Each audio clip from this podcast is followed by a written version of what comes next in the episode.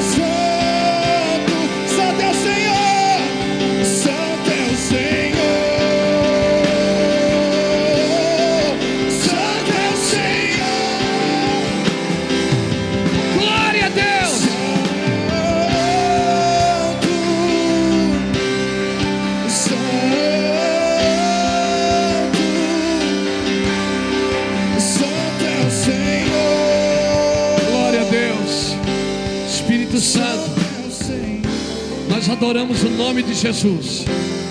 E nós declaramos que não há encantamento, Senhor. O que o Senhor vai fazer, o Senhor já começou a fazer. O Senhor vai tocar essa nação. Há uma promessa sobre o Brasil. E ela não vem de outro lugar a não ser da igreja. Existe uma igreja que não se dobrou. Existe uma igreja que está firme no Senhor.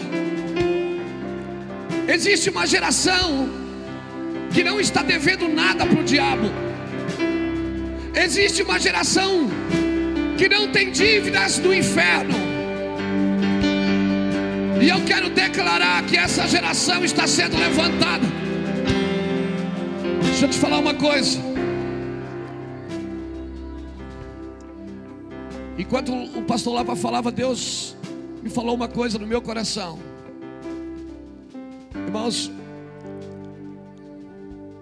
Brasil não precisa de crente no governo, precisa de justos.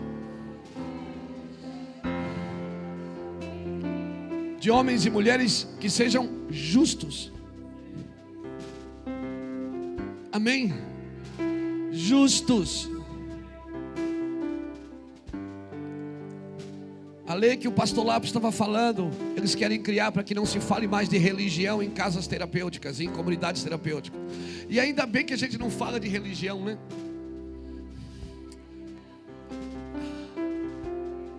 Ainda bem que a gente não é religioso.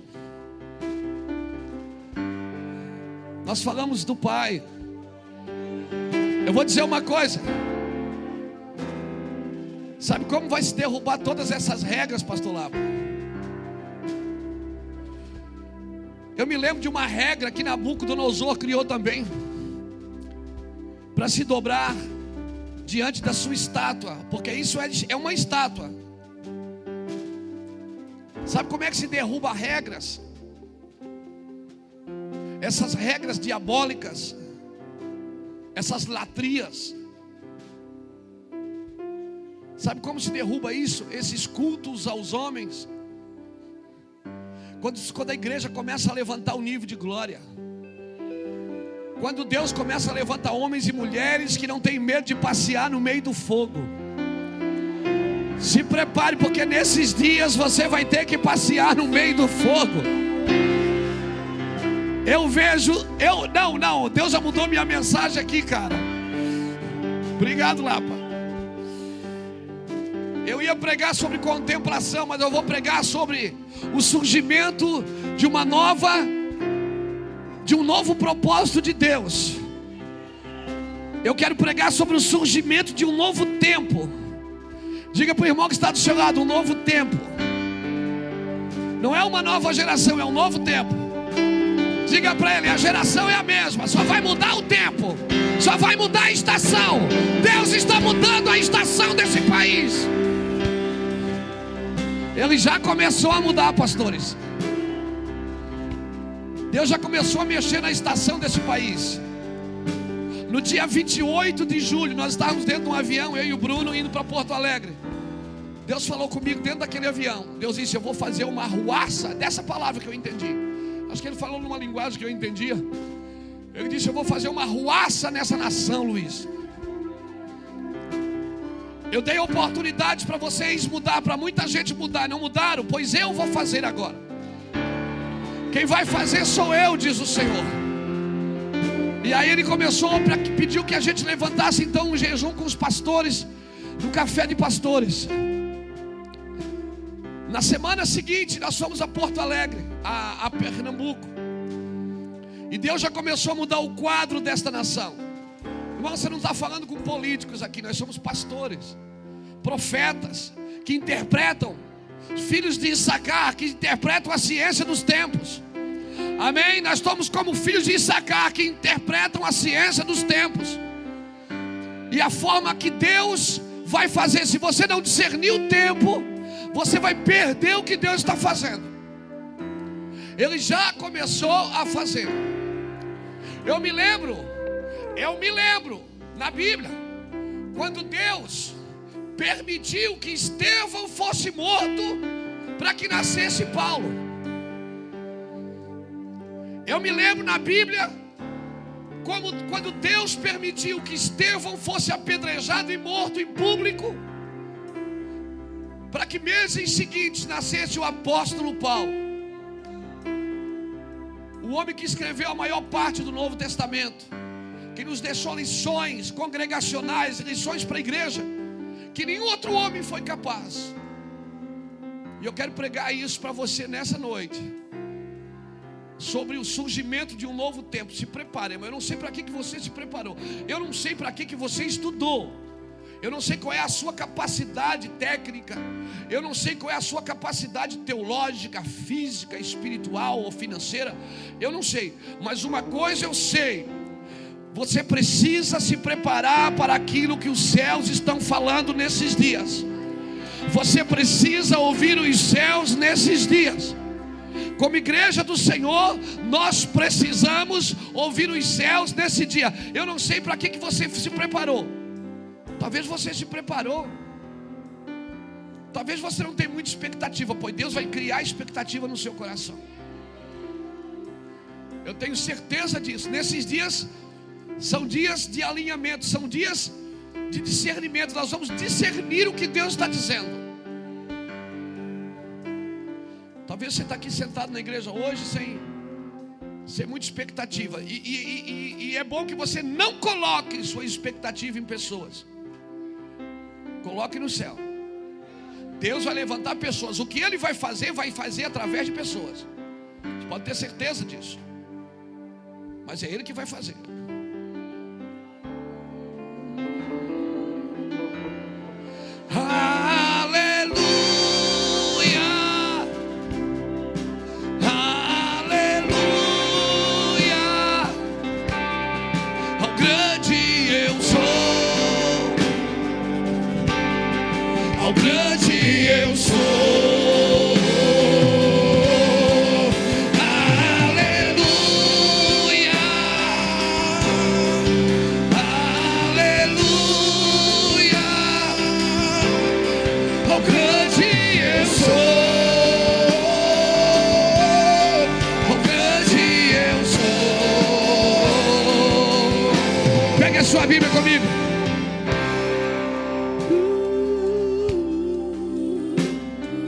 hmm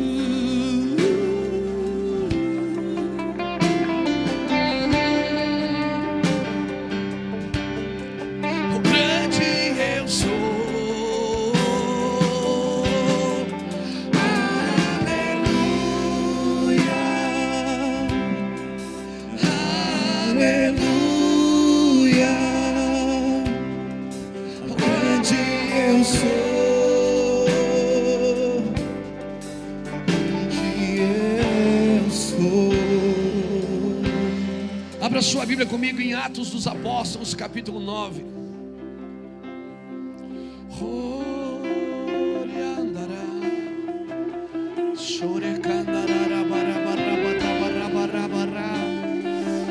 Uh, solta o leão daí de dentro, irmão. Bota para fora essa unção. Não segura, não. Glória não se segura.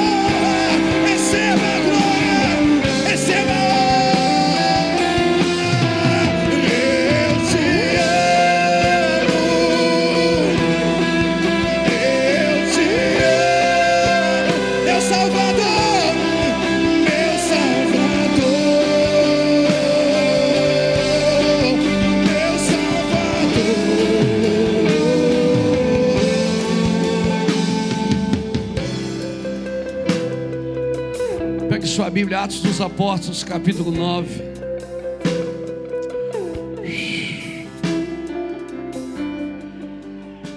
Saulo, respirando ainda ameaças e mortes contra os discípulos do Senhor.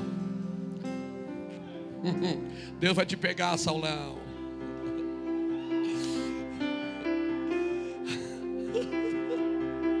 Você vai cair do cavalo hoje, bicho.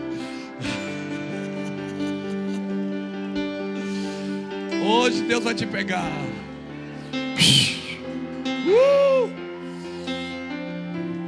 Saulo respirando ainda ameaças e mortes contra os discípulos do Senhor. Dirigiu-se ao sumo sacerdote e pediu-lhe cartas para as sinagogas de Damasco, a fim de que se encontrasse alguns daquelas, daquela seita, quer homem, quer mulheres, os conduzissem presos a Jerusalém. Aproximando-se ele em Damasco na sua viagem, subitamente, diga comigo, de repente, diga para alguém que está do seu lado, de repente, Agora diga para ele: é assim que vai acontecer. Vai ser um de repente de Deus nessa nação. De repente amanheceu. De repente o céu abriu. É como um piscar de olhos, é de repente. Cutuca alguém que está perto de você, cutuca, chuta, aperta, diga para assim: não canse de esperar. Não, não, não, não desanime de esperar. Não desanime de esperar.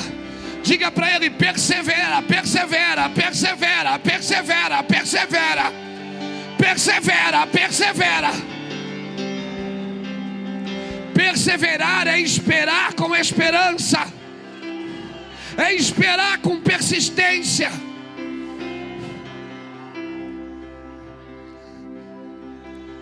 Estavam todos no cenáculo, de repente, de repente, desceu do céu línguas repartidas como de fogo e tomaram eles. Foi de repente, irmão. Tudo que o céu faz é de repente.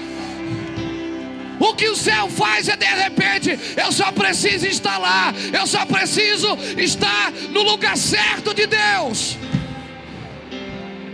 Ele vai fazer o de repente. Eu sinto um de repente de Deus nos próximos dias dessa nação.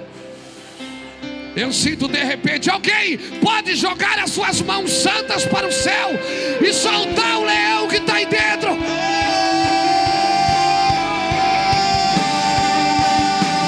Glória a Deus!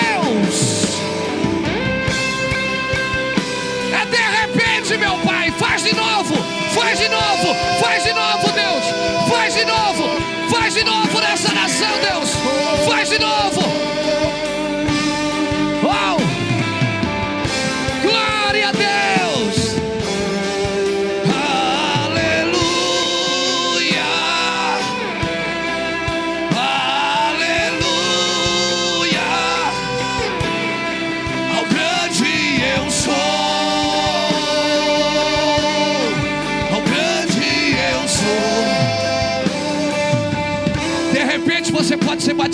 Línguas estranhas agora. De repente você pode ser tocado e ser curado da enfermidade agora, aqui ou na sua casa, aonde você estiver. De repente, Deus pode te tocar agora. Aleluia! Sabe qual é o problema da igreja? Ela quer ajudar Deus. Nós não temos que ajudar, nós temos que acreditar no que Ele disse. É só acreditar no que Ele disse e colocar lenha no altar, porque o fogo vai arder. Eu tenho certeza que vai arder. E quer saber de uma coisa? De repente Ele já começou a curar você. De repente, quem está doente seja curado agora, em nome de Jesus Cristo. De repente, quem não ora em línguas, levante a sua mão e comece a orar em línguas nesse momento. Em nome de Jesus Cristo, pegue aí o de repente de Deus. Aleluia! Rabastubianda ralabará.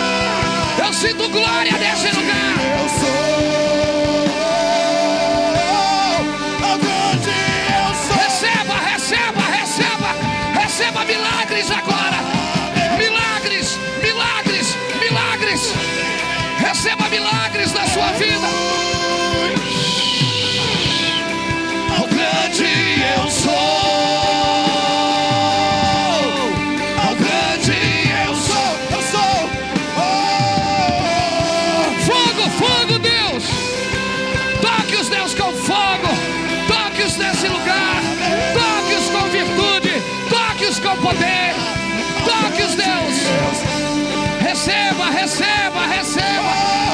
Receba fogo. Receba fogo. Vem cá. Seja renovada. Toque, adore, adore. Seja renovada pelo Senhor. Seja cheia. Cheia de fogo. Cheia de glória. Quem já pisou no santo dos santos não sabe viver.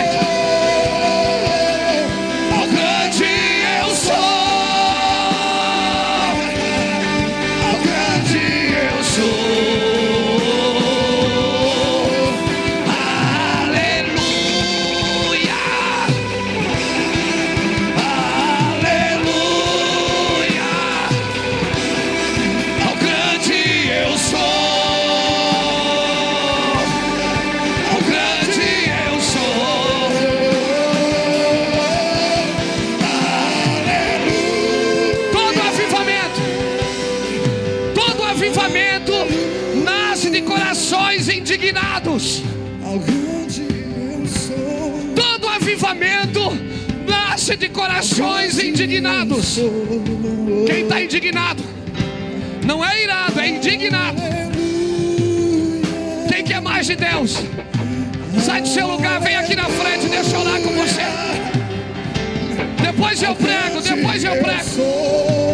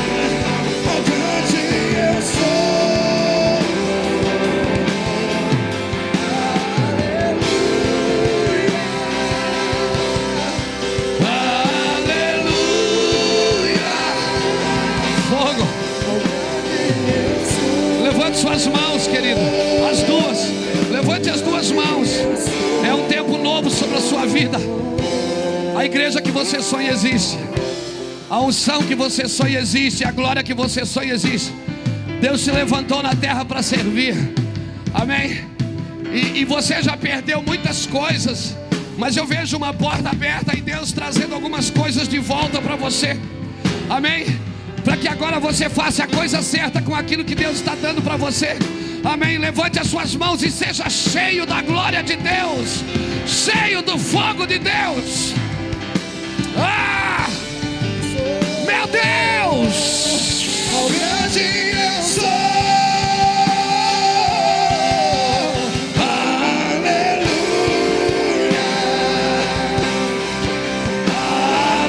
Aleluia!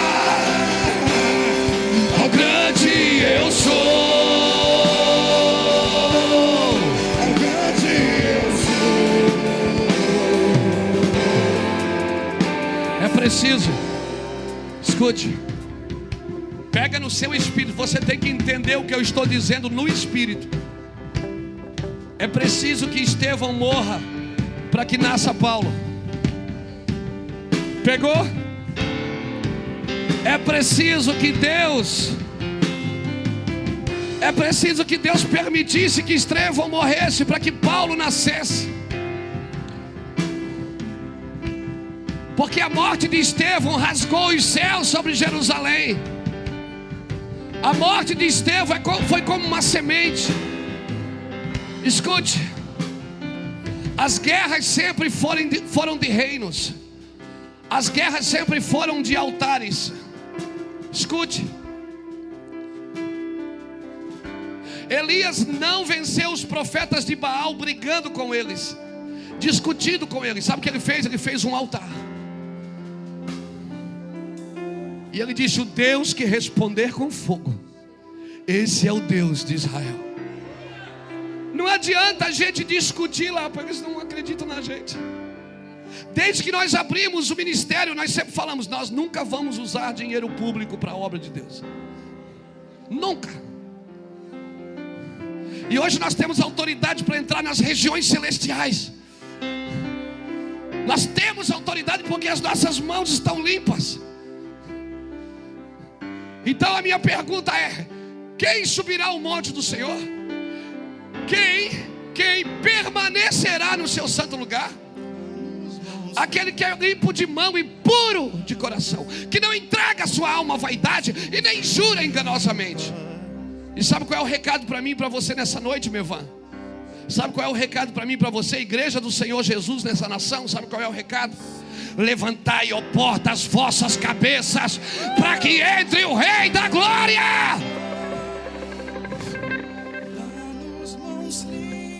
Levantai, ó portas eternas, para que entre o Rei da Glória. Edneu chegou um tempo que os pastores precisam orar mais. Pastores, nós precisamos entrar mais, jejuar mais, mergulhar mais fundo até faltar, até a gente não suportar mais. Nós vamos ficar sem comer até a, até a barriga encostar na costela, lá atrás, na, na coluna. Quando você não suportar mais. Porque esse é o preço que a igreja precisa passar, pagar, não é outro. Se nós formos limpos de mão e puros de coração, nós podemos entrar nas regiões celestiais. E nós podemos atrair os céus para o Brasil. Os céus vão ser atraídos pelo Brasil. E aí, irmão? Pode levantar quem for, pode levantar quem for. Não tem jeito. Senaqueribe numa noite era era um rei, na outra noite, no outro dia de manhã todo o seu exército estava destruído.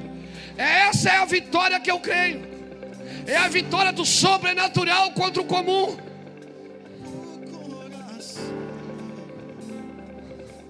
Enquanto o Lapa falava, minha vontade era de voar. Porque eu sei que todo avivamento, quando você vai estudar sobre avivamento, você descobre uma coisa: todo avivamento nasceu de pessoas indignadas, que não foram para ruas fazer passeata, sabe o que elas fizeram? Foram para o altar. Elas foram para o altar. Elas foram para o altar e começaram a orar e a orar e a orar até que o fogo de Deus veio. E quando o fogo de Deus vem, Jezabel cai por terra. Quando o fogo de Deus vem, Leviatã cai por terra. Quando o fogo de Deus vem, Mamon cai por terra. Baal cai por terra. O fogo de Deus vem, e Deus está soprando nessa nação, Ele começou a soprar. Eu sinto no meu espírito que Deus começou a soprar nesta nação. Nós precisamos orar. Pega na mão de quem está perto de você, levante. Paz, dá-nos mãos limpas. Levante, levante. Um puro coração. Quem é contra o Senhor? Quem deu conselho a Ele? Quem pode se levantar contra o Senhor? Quem, quem, quem, quem, quem, quem? Levante suas mãos. Seja cheio nessa noite, porque você vai precisar estar cheio para entrar em batalhas. Você vai precisar, só vai para o deserto quem está cheio.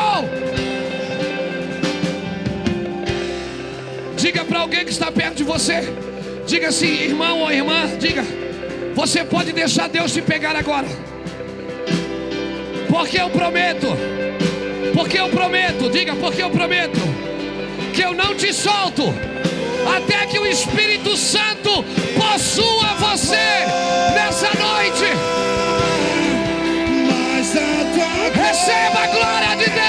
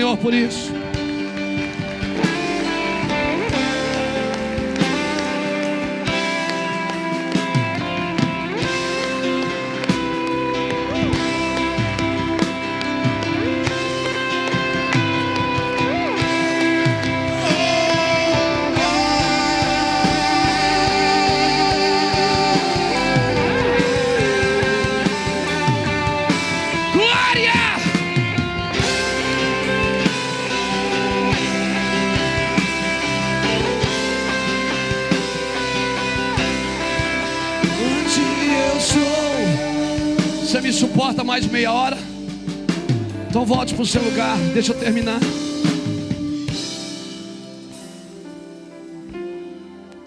Volte cheio. Volte cheio. Não tampa, tampa, não tampa a garrafa não. Não tampa a garrafa não. Deixa o gás sair.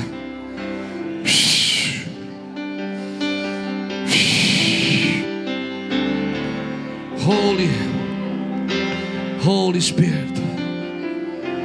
Oh Espírito Santo, ninguém é maior que você é.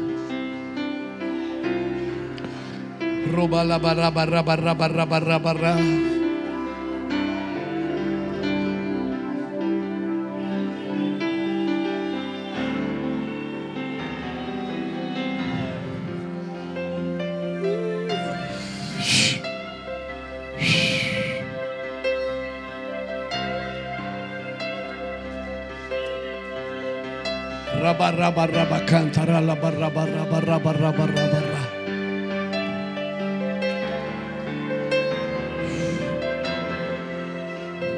Olha aqui para mim.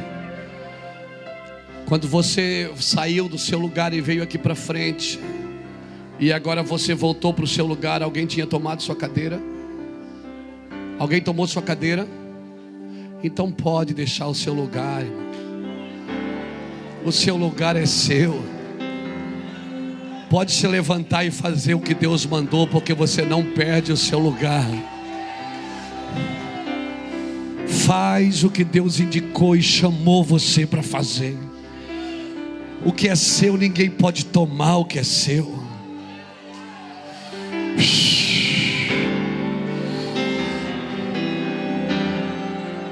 Essa não é a geração que vai brigar por posições.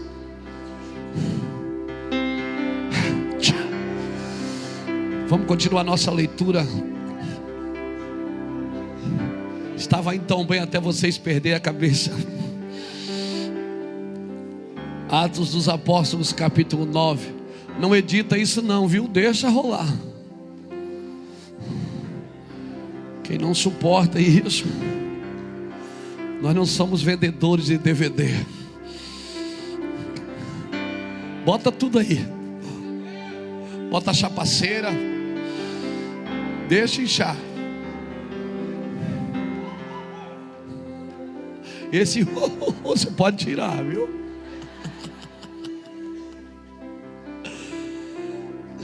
Eu parei no versículo 3 de Atos dos Apóstolos, capítulo 9. Paulo queria, pegou umas cartas dos, dos sacerdotes e foi contra os filhos de Deus, porque ele queria tramar para matá-los ou prendê-los. Mas aproximando-se ele em Damasco, de Damasco, na sua viagem, de repente, subitamente, o cercou um resplendor de luz do céu. E caindo por terra, ouviu uma voz que lhe dizia: Saulo, Saulo, por que me persegues? Ele disse: Quem és, Senhor? Respondeu o Senhor: Eu sou Jesus, a quem tu persegues. Agora, levanta-te e entra na cidade, lá te dirão o que te convém fazer, o que tu deves fazer. Os homens que iam com ele pararam espantados, ouvindo a voz, mas não vendo ninguém. Saulo levantou-se da terra e, abrindo os olhos, não via coisa alguma. Guiando pela mão, conduziram-no para Damasco. Este esteve, este esteve três dias sem ver e não comeu e nem bebeu. Havia em Damasco um discípulo chamado Ananias. Diga para o irmão que está do seu lado: não Zé ninguém.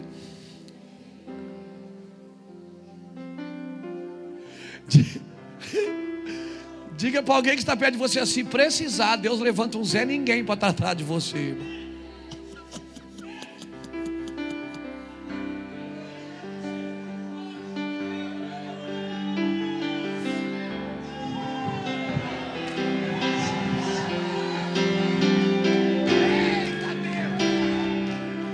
Hoje ele está facinho.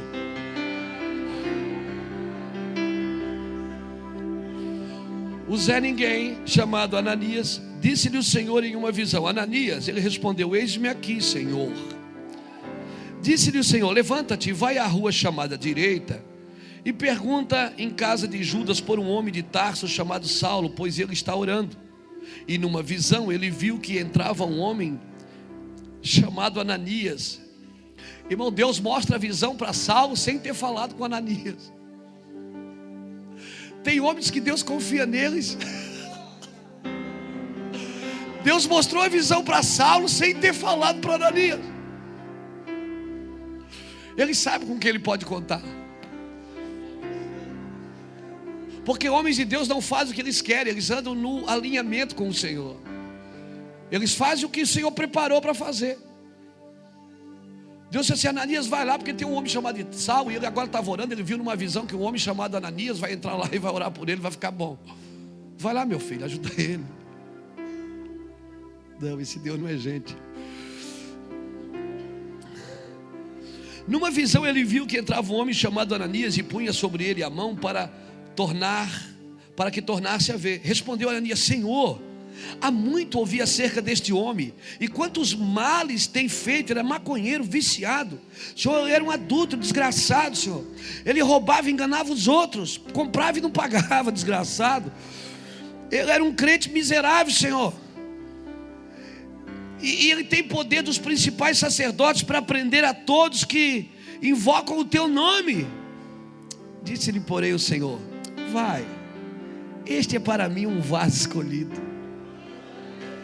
Ele é maconheiro, mas ele vai ser um cara legal, vai ser um pregador.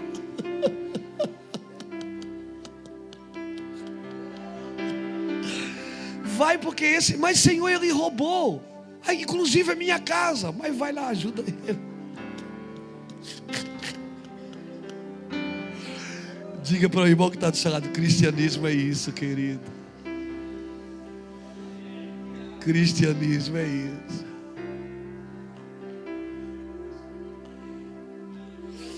Meu Deus. E aqui tem poder dos principais sacerdotes para prender a todos que invocam o teu nome. Disse-lhe o Senhor: Vai, este é para mim um vaso escolhido para levar o meu nome perante os gentios, os reis, os filhos de Israel e eu lhe mostrarei quanto deve padecer pelo meu nome.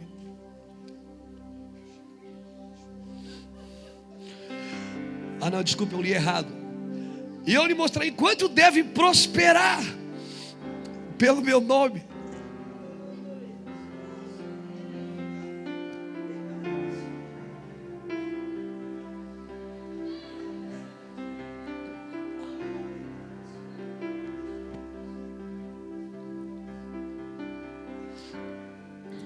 e eu lhe mostrarei quanto deve padecer pelo meu nome. Então Ananias foi, entrou na casa, impondo-lhe as mãos, disse: Irmão Sal, já chamou de irmão, já começou a, a melhorar. O Senhor Jesus que te apareceu no caminho por onde vinhas me enviou para que tornes a ver e seja cheio do Espírito Santo. Imediatamente lhe caíram dos olhos como que uma escama e recuperou a vista, levantando-se, foi batizado.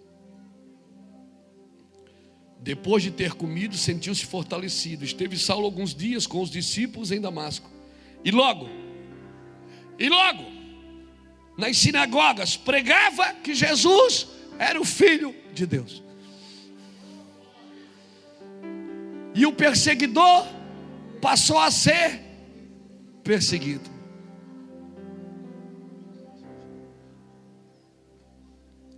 Diga para alguém que está perto de você: está surgindo um novo tempo. De homens que vão nascer da luz. Homens que vão nascer da luz. Irmão, sabe o que eu tenho visto? Eu tenho visto que uma visão que Deus dá quando você é vítima, é, é pego por uma visão de Deus, você nunca mais vai ser o mesmo homem. Muitas pessoas elas vêm até a igreja porque foram convidadas, porque receberam é, uma intimação de alguém para vir. Mas não importa como você chega na presença de Deus. Talvez às vezes a motivação da gente está errada. Eu, eu, eu tenho conversado com pessoas que têm me dito, pastor, eu, eu, eu realmente eu tinha uma motivação errada acerca do cristianismo. Há um tempo atrás, um pastor do nosso ministério foi lá na minha casa conversar comigo. Ele entrou chorando. Eu pensei que tinha acontecido alguma coisa. Ele disse: Pastor, eu estou entendendo. O que o senhor está falando há 10 anos, eu entendi ontem. Eu digo: Puxa, tem que firma. Eu estou entendendo. Irmãos, quando a gente entende o que Deus quer da gente, acabou. Quando você entende, você não sofre mais. Você sofre até você se posicionar na vontade de Deus. Quando você se posiciona na vontade de Deus, acabou o sofrimento. Aleluia. Você agora está posicionado. Jesus ele tinha uma posição de ir para a cruz. Todo mundo tentou impedir, porque todo mundo dizia, até Pedro disse: Não, eu morro no teu lugar. Pedro, você não está entendendo, você está endemoniado. Porque a minha posição é essa, eu tenho que fazer isso, eu tenho que viver isso. Um homem que entende o que ele tem que fazer, o que ele tem que ter, aonde ele tem que estar, ele não sofre, irmão. Ele não sofre. Esse dia nós conversarmos aqui, não sei, acho que foi até o Felipe que falou isso. Uma visão não pode virar só um DVD. Uma visão não pode só virar um DVD, senão ela só exalta quem pregou. Uma visão ela tem que ser aplicada coletivamente para uma nação. Mas não é uma visão pessoal do meu ministério. Porque quando você tem está atrelado ou, ou enrolado com o reino de Deus, vamos dizer assim, você não tem mais visão pessoal. Você não tem mais propósitos pessoais. Aleluia. Até seus dons não são mais para exaltar o seu nome. Seu recurso, ele tem um propósito coletivo.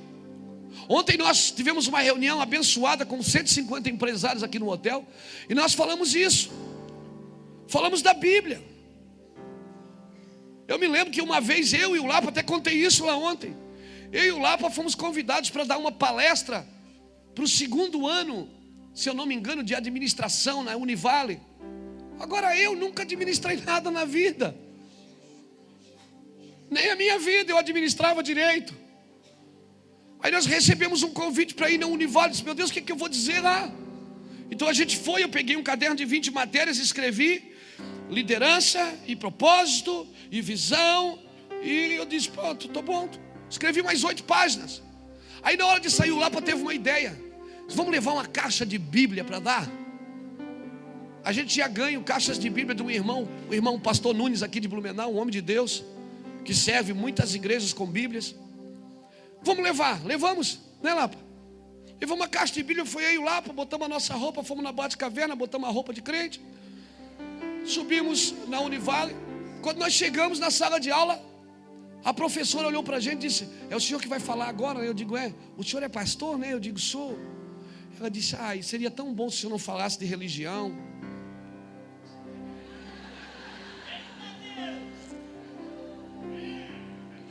Aí eu digo, não, não, claro, não, eu entendo.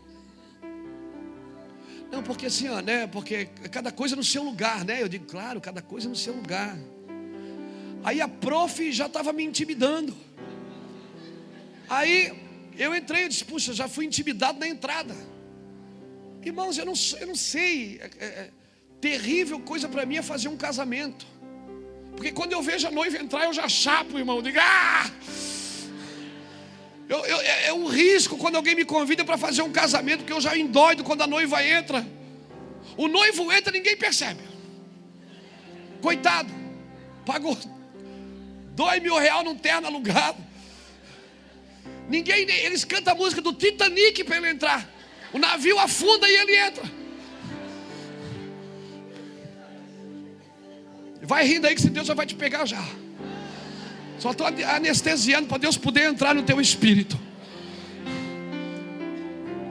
E coisa terrível para mim é fazer um casamento por causa da cerimônia, irmão. Eu não sou um cara de cerimônia. Eu não sei, eu não, eu não paro quieto, eu não consigo, eu não consigo mais nem pôr a camisa para dentro da calça. Porque ela não para, a calça entorta.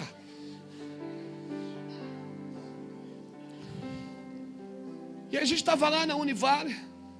E aí a prof já deu uma intimidada na entrada e eu peguei, fui atrás da mesinha, tinha alguns alunos.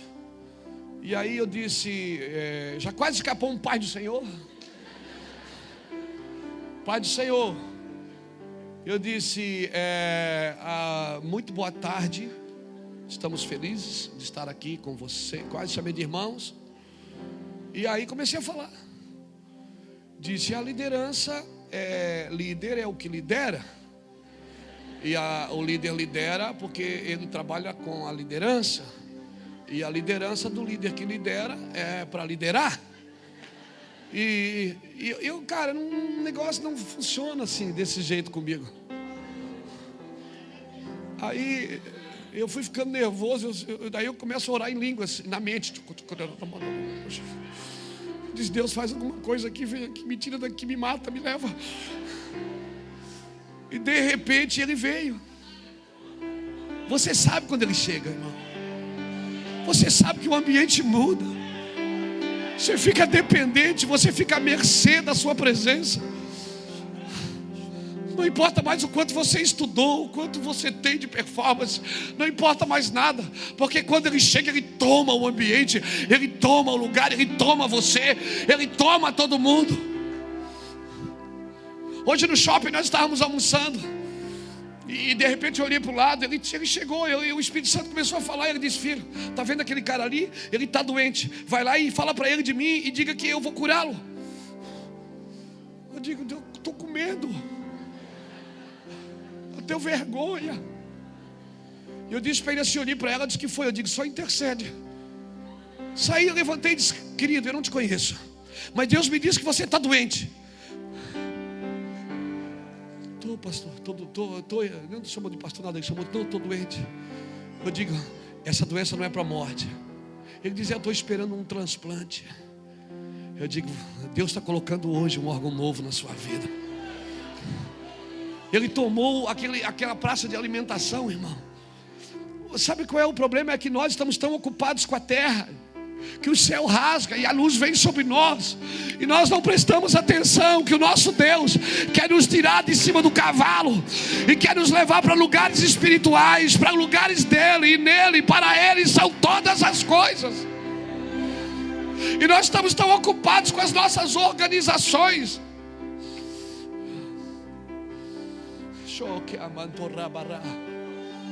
Então na Univag nós estávamos lá, de repente ele entrou. Eu senti quando tomou aquela sala de aula. Eu, é comigo é facinho, ele dá um cheirinho aqui. Ah, ah, quando deu o cheirinho, ah,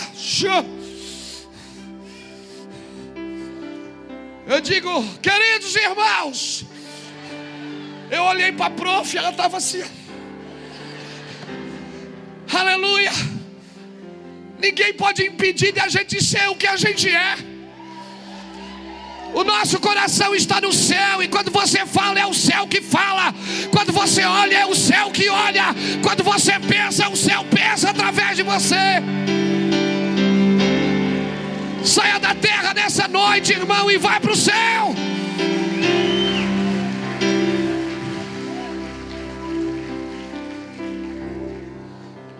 E aí nós começamos a falar, um olhava para o outro. Eu já chamei o pastor Lapa, pastor Lapa. Quando eu chamei de pastor, todo mundo olhou disse, pastor. Eu digo, pastor Lapa, me dá um livro desse de administração de empresas. Peguei a Bíblia e disse, quem vai ser empresário aqui? Eles levantaram a mão e disse, leia esse livro. Aqui você vai aprender a matar fome de cinco mil com cinco pães e dois peixes. Aqui você vai aprender a andar 40 anos no deserto sem comprar sapato, comida e roupa. Se você não aprender com o Criador de todas as coisas como se administra, você não vai aprender com mais ninguém, querido. Eu sei que muita gente enriquece sem Deus. Muita gente pode enriquecer sem Deus. Mas ser próspero sem Deus ninguém consegue ter uma alma próspera e prosperar tudo que está perto de si. Um homem nessa nação dormiu rico e acordou pobre.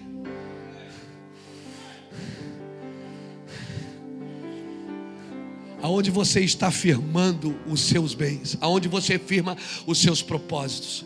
Paulo achou que ele, ele, ele, achou que estava fazendo a obra de Deus, e assim às vezes somos nós.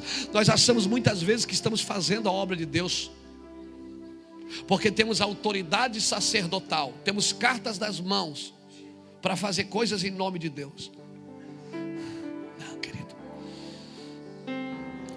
Eu sonho que Deus está abrindo os céus sobre esta nação. Você pode manter a sua vida ativa, sua empresa ativa, seu ministério ativo, mas manter vivo, só ligado com Ele, só plugado nele. Abra sua Bíblia comigo em Marcos capítulo 9, deixa eu mostrar uma coisa para você.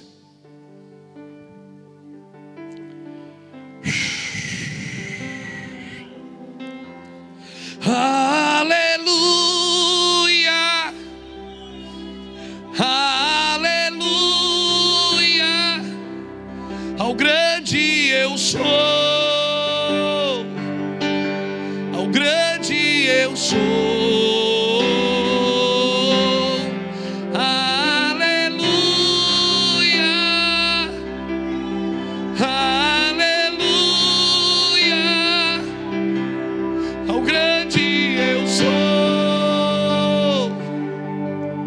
ao grande eu sou.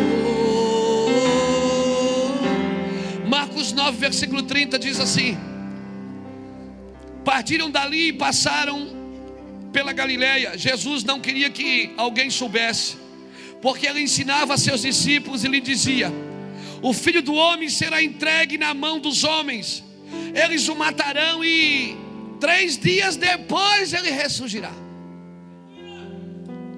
Eles, porém, não compreendiam estas palavras e receavam interrogá-lo. Chegaram a Cafarnaum, estando ele, ele em casa, perguntou-lhe: que estáveis discutindo pelo caminho? Mas eles se calaram, porque pelo caminho eles tinham discutido entre si qual era o maior. Ele, assentando-se, chamou os doze e lhe disse: Se alguém quiser ser o primeiro, será o último e servo de todos. Lançando mão de uma criança, colocou no meio deles, tomando nos braços, disse-lhe: Qualquer que em meu nome receber uma criança como esta, recebe a mim. E qualquer que a mim me receber, não recebe a mim, mas o que me enviou. Agora, olha que paradoxo isso aqui. Jesus está com seus discípulos, está falando, gente, vou morrer. Eu vou morrer, gente. Vocês estão entendendo? Eu vou morrer. Eu vou para a cruz, eu vou morrer.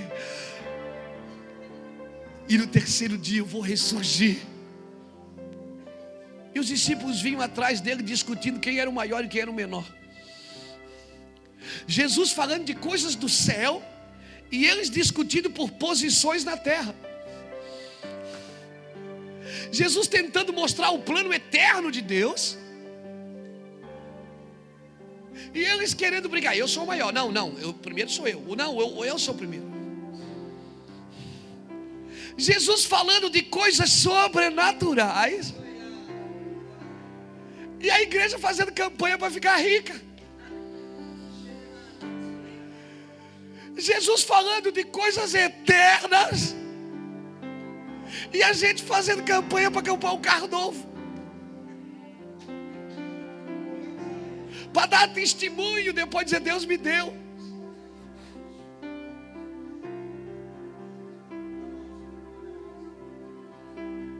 Será que nós não estamos terráqueos demais, irmão? Será que a gente não ficou terráqueo demais? Será que a gente perdeu a noção do que é vida eterna? Do que é propósito eterno? O nosso Jesus está dizendo: Eu quero levantar minha igreja, eu quero colocar ela nas regiões celestiais, eu quero dar autoridade sobre a nação, sobre o presidente, eu quero dar autoridade sobre os governantes, eu quero dar autoridade sobre os reinos da terra.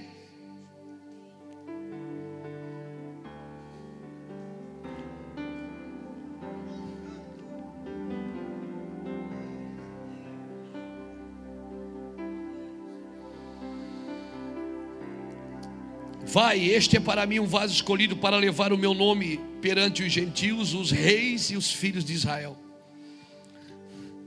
Deus está dizendo: Eu vou levantar esse cara, ele vai ser maior do que rei. Eu vou levantar esse cara, ele vai ser maior do que tudo.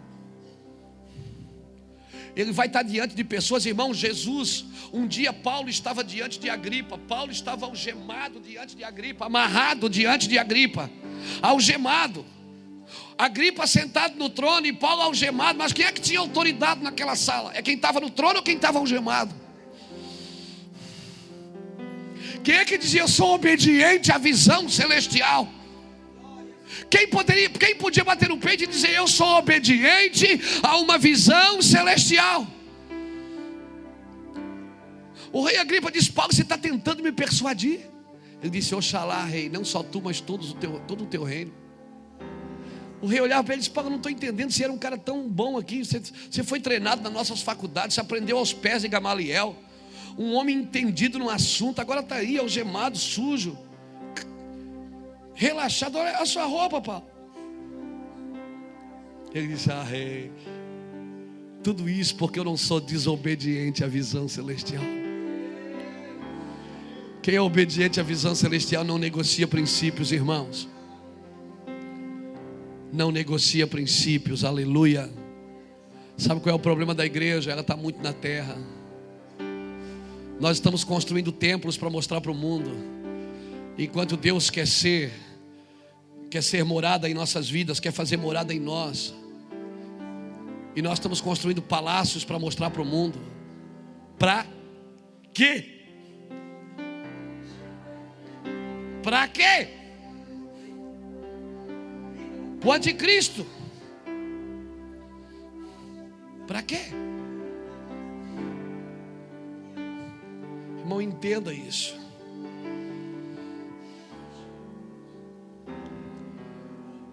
A Bíblia diz em Provérbios 14, versículo 8: A sabedoria do prudente é entender seu próprio caminho.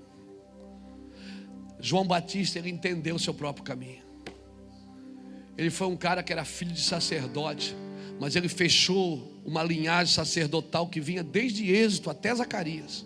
Ele fechou essa linhagem e foi para o deserto. E a Bíblia diz que o menino crescia e se fortalecia no no deserto. Agora, abra comigo Lucas capítulo 3. Olha o que está escrito em Lucas capítulo 3. Me deixa é, é Lucas mesmo, Senhor. É isso. É Lucas mesmo. Obrigado, Jesus. Olha o que diz Lucas capítulo 3. Olha o que diz Lucas capítulo 3. Vê se você suporta isso. João Batista era o descendente para assumir a estola sacerdotal. Sabe o que, é que ele faz? Vai para o deserto, viste e pega de camelo, comer mel e gafanhoto. E olha o que diz a Bíblia em Lucas 3: No 15 ano do rei, do reinado de Tibério César, ó, tem um, tem um imperador aqui, César, sendo Pôncio Pilatos governador da Judéia, Herodes tetrarca da Galileia, seu irmão Filipe, tetrarca da região da Itureia, e Traconites e Lisânias, tetrarca de Abilene, sendo Anás e Caifás, sumo sacerdote, só tinha alto escalão aqui, ó. Irmão, olha aqui para mim. Só tinha alto escalão, imperador, governador, tetraca fazia o trabalho do prefeito.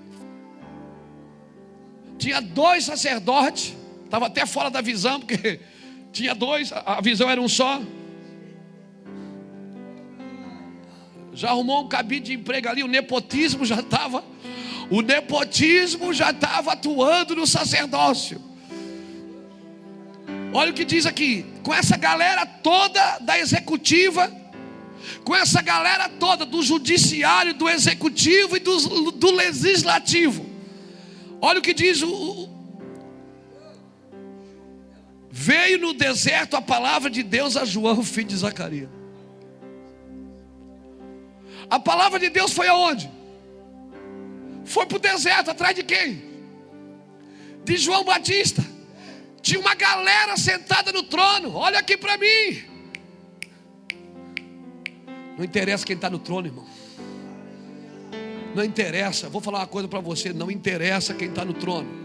Interessa quem está no deserto atraindo a glória de Deus. Porque a palavra de Deus vem para o deserto. A palavra de Deus vem para João Batista no deserto. Sabe o que aconteceu? O povo todo saiu da cidade e ia lá para João Batista. E a mensagem do João Batista era muito forte. Ele dizia assim: Deus vai te dar vitória nesta noite. João Batista ele fazia campanha de prosperidade sete semanas da vitória. João Batista tinha óleo de Israel para ungir os irmãos. É, João Batista fazia o vale do sal grosso. João Batista tinha o pano ungido, o lenço ungido, o tapete ungido, o beijo ungido. Não. A mensagem de João Batista era uma só. Convertei-vos e arrependei-vos, porque está próximo o reino de Deus. E as pessoas faziam fila. Ele dizia: João Batista, batiza eu. Não dilua o Evangelho, querido. Não se preocupe se você está no deserto, se você está atraindo o céu. Amém, irmão? Amém, querido. Amém, querido. Pegue essa palavra nessa noite para você. A igreja precisa se posicionar. Provérbios 20, versículo 5 diz assim: Como águas profundas são o propósito do coração do homem, mas o homem de entendimento os tira para fora. Não adianta você ter propósito no coração e você não botar em prática. O homem de entendimento os tira para fora. Você tem que dar uma resposta para a visão que Deus te deu, amém, gente? Olha o que diz: como águas profundas são o propósito do coração do homem, mas o homem de entendimento os tira para fora. Meu, meu irmão, meu relógio está caindo direto aqui. Eu acho que Deus não quer que eu termine o culto hoje, não. Querido, a igreja não foi criada apenas para se reunir, ela foi criada para dar uma resposta para o mundo. As portas do inferno têm uma palavra: que as portas do inferno não prevaleceriam contra a gente. Se, se as portas estão prevalecendo, tem alguma coisa errada com a igreja. Vai ver, ela não está firmada sobre a rocha. Porque a igreja que está firmada sobre a rocha, as portas do inferno, elas não prevalecem. Se o inferno está avançando, é porque a igreja não está batendo na porta do inferno e derrubando ela. As portas do inferno, elas não prevalecem. Ou seja, nós não vamos ficar em casa escondidinho, dizendo: ai, ai, Satanás, vai-te embora, sai, diabo. Não. Nós vamos chegar na porta do inferno e meter o pé na porta e dizer: Eu quero tudo que você roubou da minha família, tudo que meus antepassados gastaram na idolatria na pornografia, na, na imoralidade. Eu pego de volta, Satanás. Eu vou fazer o que meu Jesus fez: entrou no inferno e levou cativo o cativeiro, aleluia. E deu dons aos homens, diz a Bíblia. Deus te chamou para isso, querido. Deus te chamou para isso. O nosso trabalho não é só se reunir duas horas, duas horas e meia, às vezes três num domingo, e trabalhar, canta três músicas rapidinha e duas lentinhas faz a oferta, quem dá mais, quem dá mais. E depois vem um pregador e chama todo mundo para frente. Não, não, não, isso é muito pouco, isso não é cristianismo.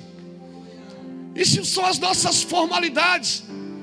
Nós temos que ir além dessas coisas, irmãos. Além disso, a igreja ela, ela, precisa curar quem precisa de cura, alimentar quem precisa, libertar quem precisa, amar e honrar, mesmo quando ela é rejeitada. Esse é o trabalho da igreja. Amém, queridos? Agora eu profetizo que está chegando um tempo que nós precisamos entender o que está acontecendo. Porque quem não discerne o tempo não sabe o que deve esperar. Se você não discernir o tempo, você não sabe o que deve esperar dele. Eu não sei se isso já aconteceu com você. Eu prego quase todo dia, sou pastor. A gente viaja aí fazendo a obra. Tem hora assim que dá uma, dá uma canseira, irmão. Tem hora que a gente para assim, às vezes está no aeroporto, aí o voo não vem. Aí a, a moça lá anuncia. É, é, é, pode se assentar, o avião não está no pátio, esse voo vai sair tal hora, seis horas depois, às vezes. Aí você vê aquele bando de gente endemoniada gritando. Aí você fica lá dizendo, Deus, o que eu estou fazendo aqui, cara? Esse é meu lugar mesmo quero ir para casa. Às vezes eu tava, eu falei por, por lá para esses dias, ontem, hoje ainda falei. Sabe, tem hora assim que dá uma canseira no espírito. Será que tudo isso vale a pena, meu Deus? Isso aqui. Será que a gente vai cruzar a faixa da, da chegada, irmão? Será que tem chegada? Eu não sei, assim, às vezes parece que Parece que a gente corre em vão. Tem dias assim, eu não sei quanto a você, mas tem culto que eu saio assim, que eu vou, eu vou dormir, eu, às vezes estou num hotel aí, na casa de alguém, eu vou dormir, eu vou dormir frustrado. Fico pensando, meu Deus, será que tudo isso vale a pena?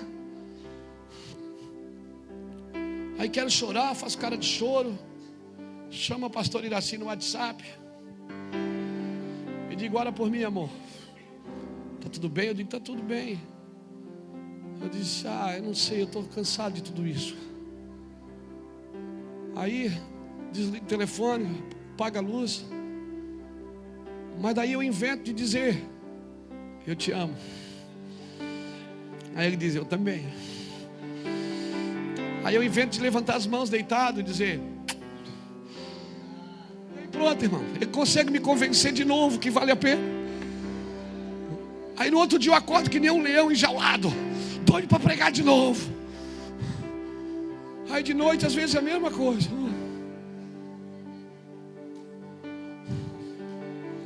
todos os dias Ele me convence.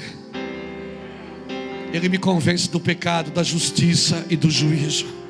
Eu, meu amigo Espírito Santo, aquele que nos convence que vale a pena, irmão. Vale a pena, aleluia. Vale a pena olhar para os céus. Vale a pena, não desista da igreja, não desista da eternidade, não desista de Deus, não desista da justiça, por favor. Não faça olho grande para a justiça. Quando você vê coisa errada, denuncia. Mas denuncia onde? Onde é que é o cartório? Não, denuncia para os céus, denuncia para as regiões celestiais. Corre para o altar e denuncia. Faz o que Ezequias pegou, pega a carta de Senaqueribe e vai dizer: Ó oh, Deus, esse cara está falando mal do Senhor. Ele diz que o Senhor não é de nada. Mata ele. E Ezequias foi dormir. Quando acordou no outro dia, todo o exército de Senaqueribe estava estendido no chão. Não discute, irmão. Põe no altar. Aleluia. Aleluia. Tem uns caras que de vez em quando me mandam uns e-mails, sabe? Mas eles são tão covardes que eles nunca põem o nome. Só me mandam e-mail. Falando mal da igreja, falando mal de mim. É, agora tá de caminhonete, né? Quem te viu passar na prova e não te ajudou. Falando mal de mim, é verdade, tem gente que escreve. Esse cara perde tempo com isso, cara, que ignorância. Falando mal da igreja, e é, é, pessoas que vêm aqui na igreja que dizem, é, a palavra hoje estava boa. Mas não põe. Esses dias eu estava, sabe aqueles dias que você estava assim que nem o pastor Lapa hoje? Amém? Eu li o e-mail dele, eu botei assim, ó. Estou entrando em jejum e oração, vou te botar no meu joelho nos próximos dias, Deus vai te pegar. Nunca mais mandou e-mail, irmão. Acabou. Foi um santo remédio. Não vá, não vá para a discussão, irmão, vai para o altar. Ou vá para a cruz. Lugar de filho é na cruz. Amém. Amém. Amém. Lugar de filho é na cruz. Não troque a cruz pelo palco. Não troque a cruz pelo palco. Mesmo que você vá ao palco, mas quando acabar o evento, volte para a cruz. Aleluia. Volte correndo para a cruz. Porque ali é o seu lugar, o seu porto seguro, o seu lugar de segurança. Irmão, de repente, Paulo está indo todo pomposo para pegar uns crentes pela goela. E de repente o céu se abre. Só que interessante é que há meses atrás, um homem foi morto, um homem chamado Estevão, um homem que foi apedrejado, ele foi apedrejado até a morte. Mas a Bíblia diz que enquanto ele era apedrejado, ele olhou para os céus e viu os céus abertos. Ele, Estevão viu os céus abertos e o filho do homem que estava à direita de Deus. Estevão morreu, daí eles arrancaram Estevão para fora, tiraram a roupa de Estevão e colocaram a roupa de Estevão diante de um jovem chamado Saulo de Tarso. Meses depois, esse Saulo está indo a caminho de Damasco e o céu se abre. Quem que você acha que abriu os céus para Saulo?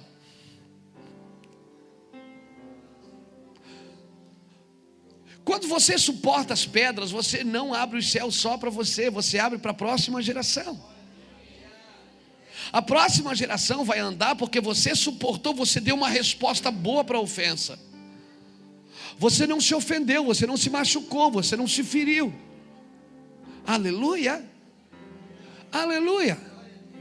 Aí tem gente que diz: Ah, eu vou sair dessa igreja que tem muito problema. Irmão, se nem na sua casa, que é tudo tua família, você não consegue se livrar dos problemas, você vai querer que na igreja não tem problema. Hein? Tem.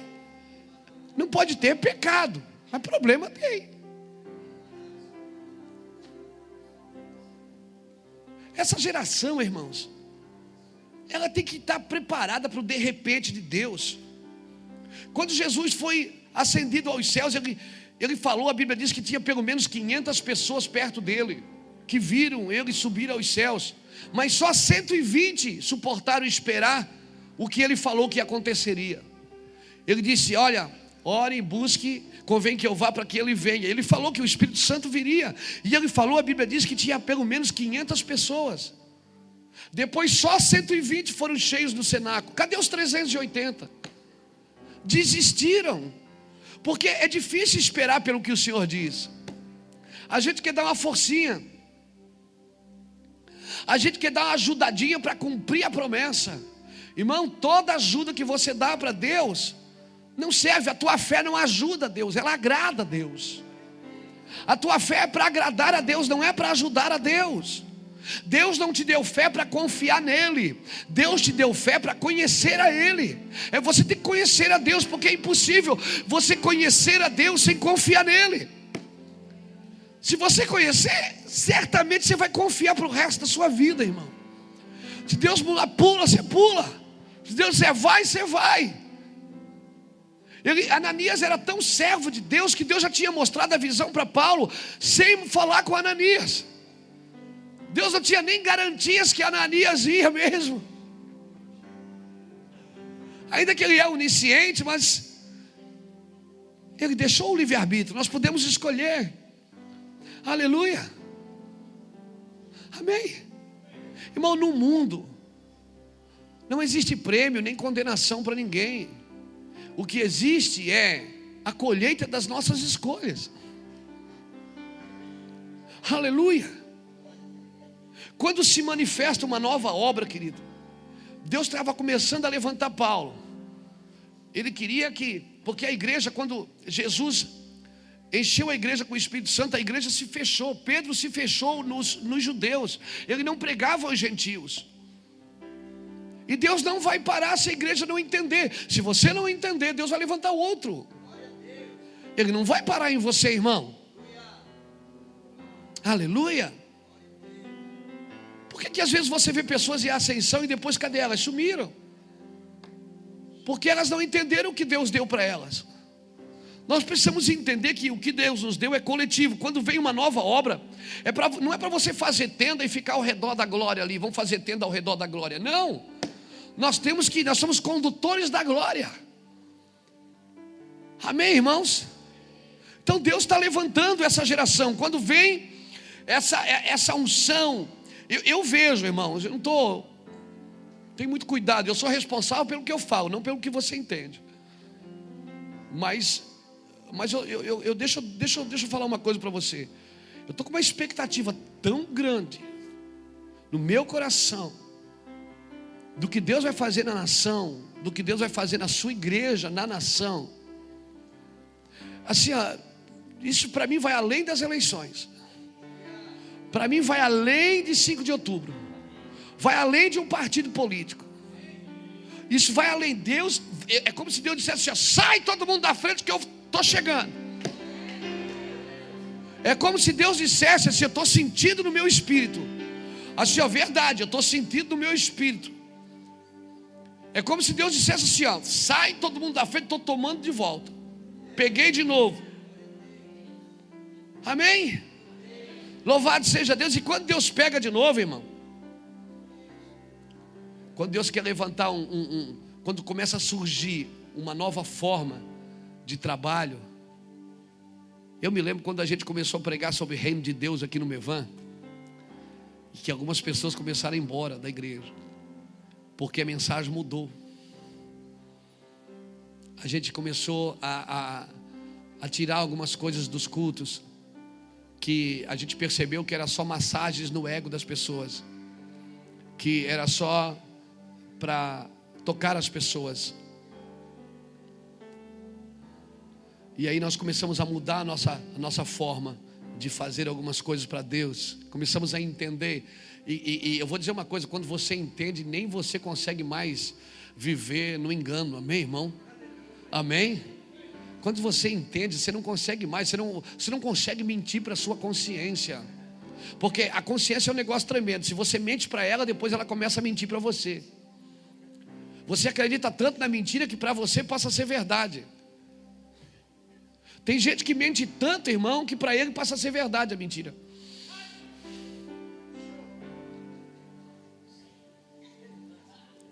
Então, o surgimento dessa nova liderança, eu, dessa nova liderança, porque pastor vai chegar gente nova para liderar? Não, não. Eu estou dizendo de um entendimento, é um surgimento de um entendimento.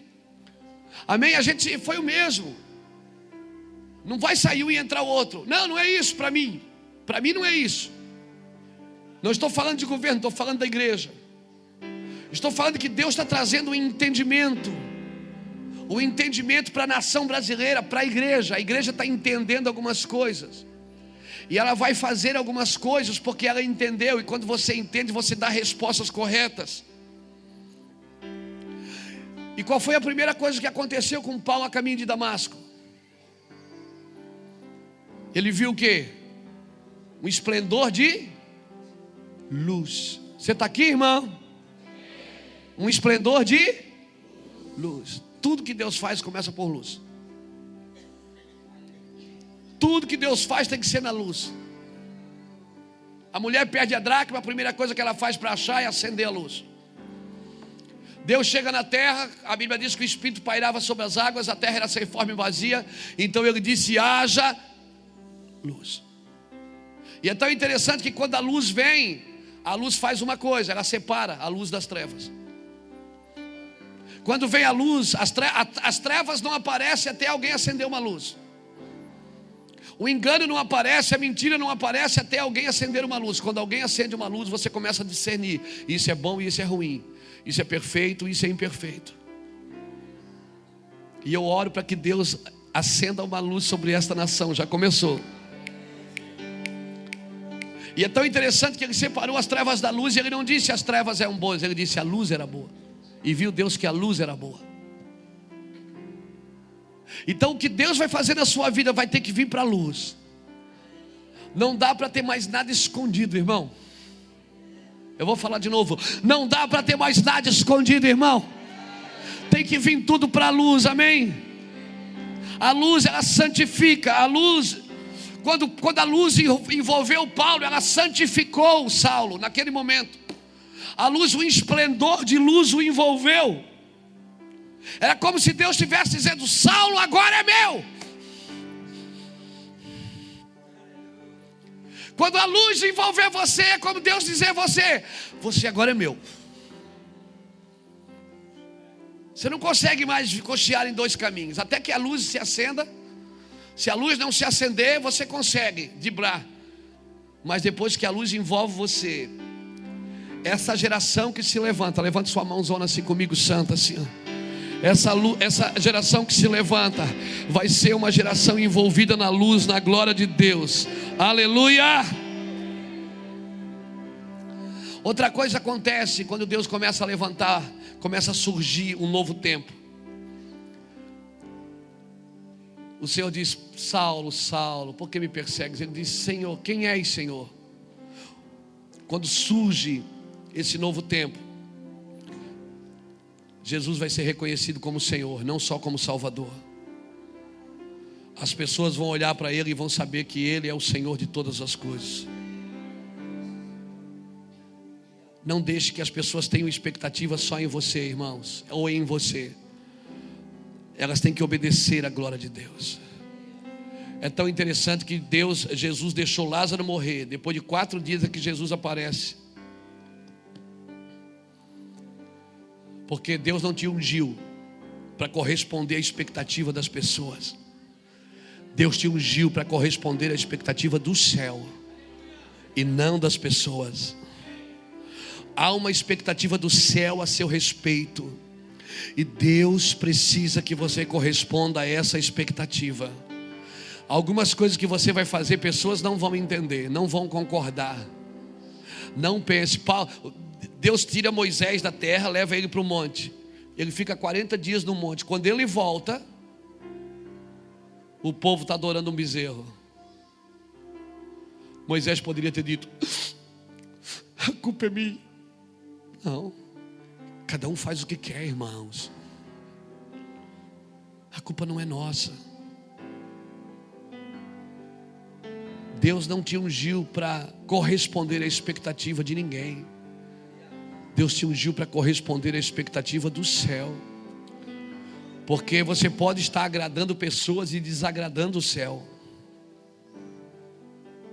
Agora, se você agrada o céu, você vai desagradar muita gente. Obrigado pelo seu amém tão empolgante, tão profundo.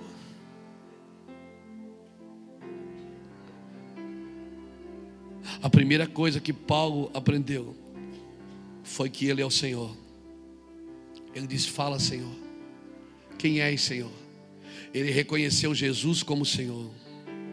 E aí é interessante que quando o Senhor chega, o Saulo, o matador, virou um cordeiro. Aí o Senhor diz assim para ele: Levanta-te, entra na cidade e te dirão o que deves fazer. Te dirão o que tu deves fazer. Se Jesus está falando com Paulo, se Jesus está aqui, Jesus está aqui com você, olha aqui para mim. Jesus está aqui com você, conversando com você, Felipe. Aí Jesus assim, ó, Felipe, entra na cidade e lá te dirão o que tu deves fazer. Peraí, se Jesus está falando comigo, por que Jesus não me diz o que tem que fazer?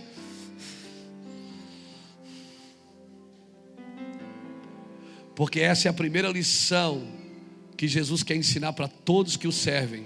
Ele sempre vai te colocar debaixo de autoridade. Sempre.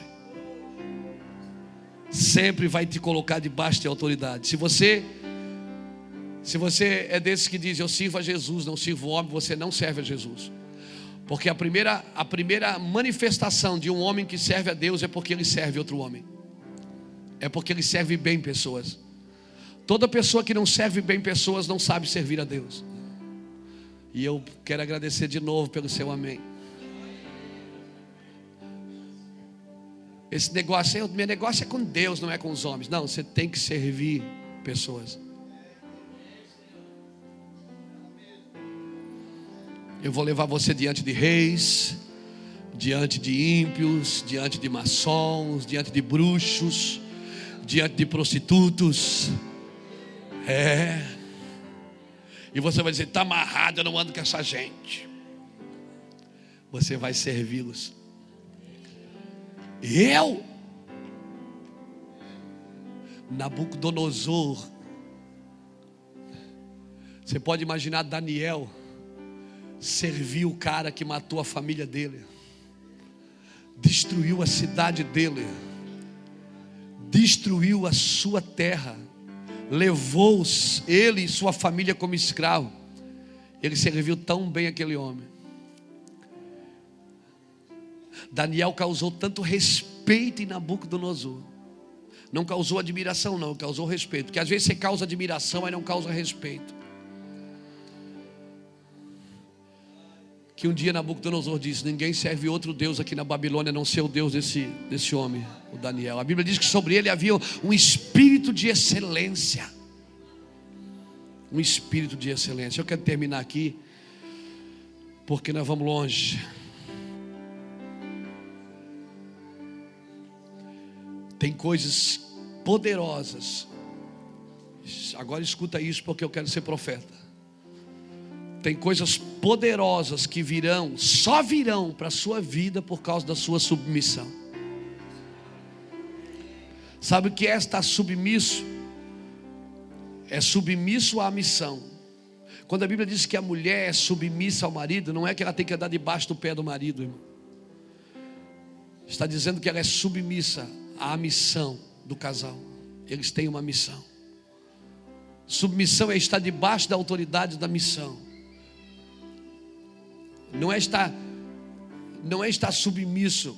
Quando você perde para alguém, você não está perdendo para uma pessoa, você está perdendo para Deus. Fique tranquilo. Deus vai te recompensar. Aleluia.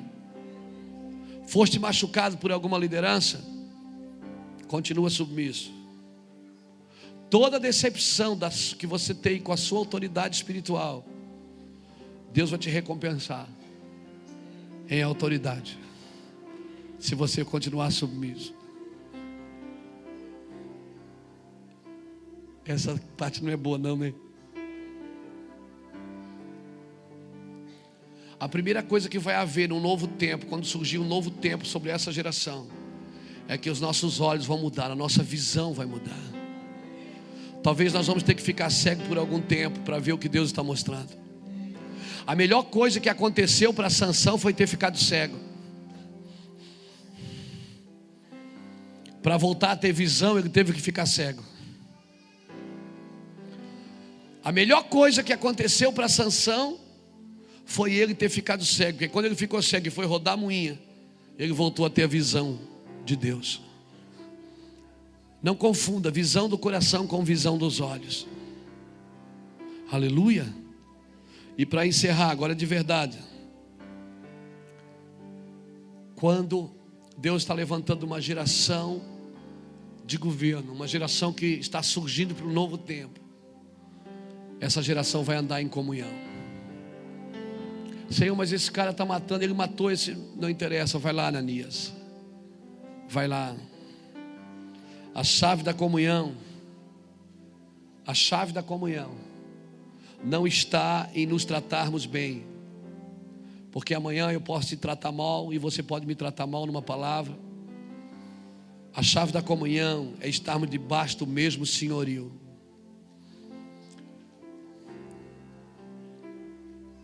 Quando ele cai do cavalo, ele diz: Senhor. Quando Deus chama Ananias, Ananias diz: Fala, Senhor. Quando você se coloca debaixo do mesmo senhorio, então nós vamos andar em comunhão.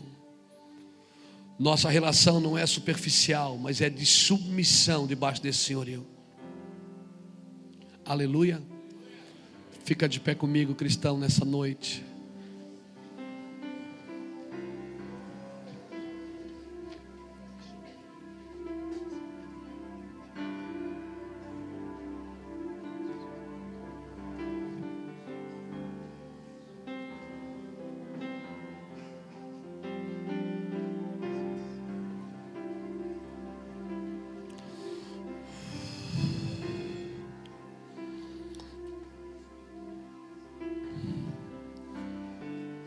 Deus nessa noite quer nos chamar para andar na ótica dele, irmãos.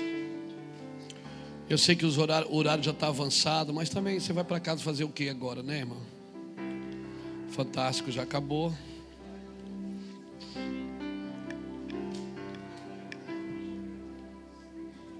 Eu ainda quero orar por aquelas pessoas que vieram aqui nessa noite para entregar sua vida para Jesus. Eu não sei pregar sem salvação. Você que está aqui nessa noite que deseja, eu quero entregar minha vida para Jesus Cristo, eu quero servir a Jesus. Esse Jesus você pregou aí, Luiz Hermínio. Esse Jesus eu não eu não conheci ele direito não. Eu quero eu quero aceitar esse Jesus da minha vida como meu Senhor e Salvador. Então sai do seu lugar. Você que veio aqui nessa noite. Hoje é a sua noite. Não tenha vergonha, não tenha medo. Tem sempre uma primeira vez. No dia 1 de dezembro de 1995, precisamente há 19 anos, vai fazer em dezembro, eu fiz a mesma coisa que esse homem está fazendo. Não foi numa igreja, foi numa casa. Oi, querida. Seja bem-vinda, vem cá. Aplauda o Senhor pela vida dessas pessoas. Deus quer mudar a sua vida, amém? Tem mais alguém aqui que gostaria de entregar a sua vida para Cristo?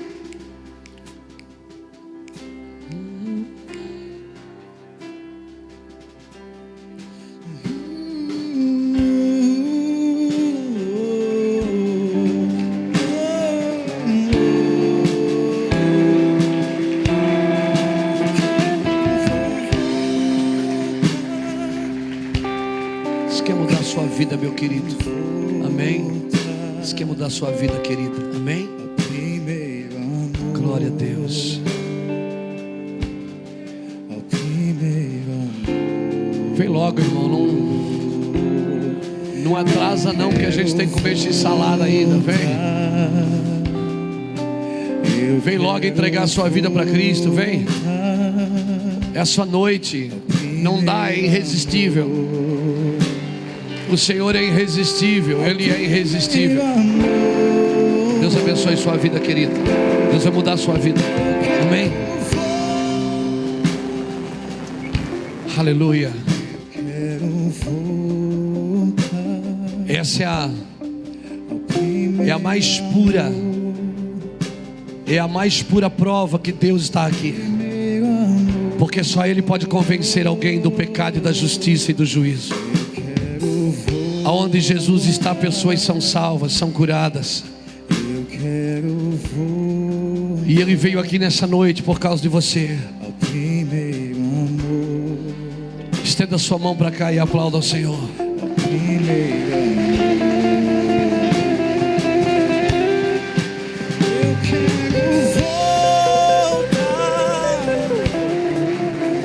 Oramos por essas pessoas, pedimos a tua graça sobre elas. Que teu nome seja glorificado na vida delas. Que haja um tempo novo, Senhor, sobrenatural sobre eles, Pai. Um tempo sobrenatural sobre eles, em nome de Jesus. Pastor Marlons quer dar um presente para vocês. Vai com ele ali. Ele só quer dar um presente para vocês. Amém? Eu não vou chamar você aqui na frente, que você já veio aqui na frente hoje. Levante suas mãos para o céu. Que o espírito de indignação da parte dos céus, que o espírito da profecia pegue você nesses dias, querido. Que a glória do eterno, que a glória do Deus vivo, toque a sua vida poderosamente nessa noite. Que seja um tempo sobrenatural sobre você. Em nome de Jesus.